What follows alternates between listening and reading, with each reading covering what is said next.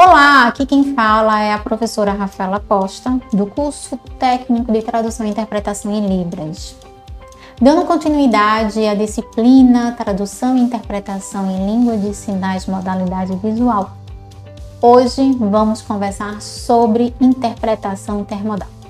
Antes disso, aproveitando que você é estudante da Rede Pública de Ensino de Pernambuco, se inscreve em nosso canal do YouTube para ter acesso a mais materiais. Acesse o EducaPE, procure o teu curso na playlist e não esqueça de indicar para seus amigos também.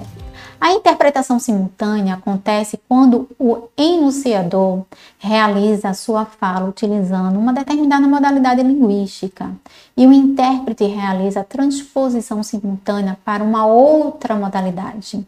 Por exemplo, o enunciador fala em português na modalidade oral auditiva e o intérprete realiza a transposição para Libras, que é da modalidade gestual visual. Ou seja, nesse processo ocorre a interpretação intermodal. Nesse processo intermodal, o intérprete é desafiado a lidar com elementos específicos de modalidades de duas modalidades linguísticas e envolve, em primeiro lugar, a interpretação intermodal do português para Libras, além das características próprias da intermodalidade. Em segundo lugar, existe a questão da visibilidade do intérprete, uma vez que a sua identidade sempre é explícita, diferente de um intérprete intramodal, que na maioria das vezes é invisível, ou seja, apenas sua voz aparece.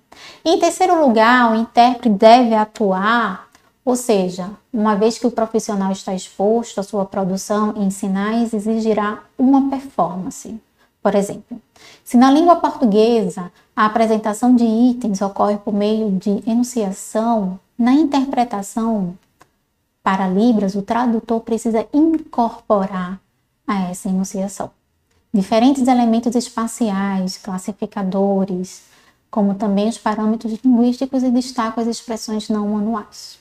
Podemos observar a complexidade da atuação do tradutor e intérprete de Libras na tradução simultânea intermodal.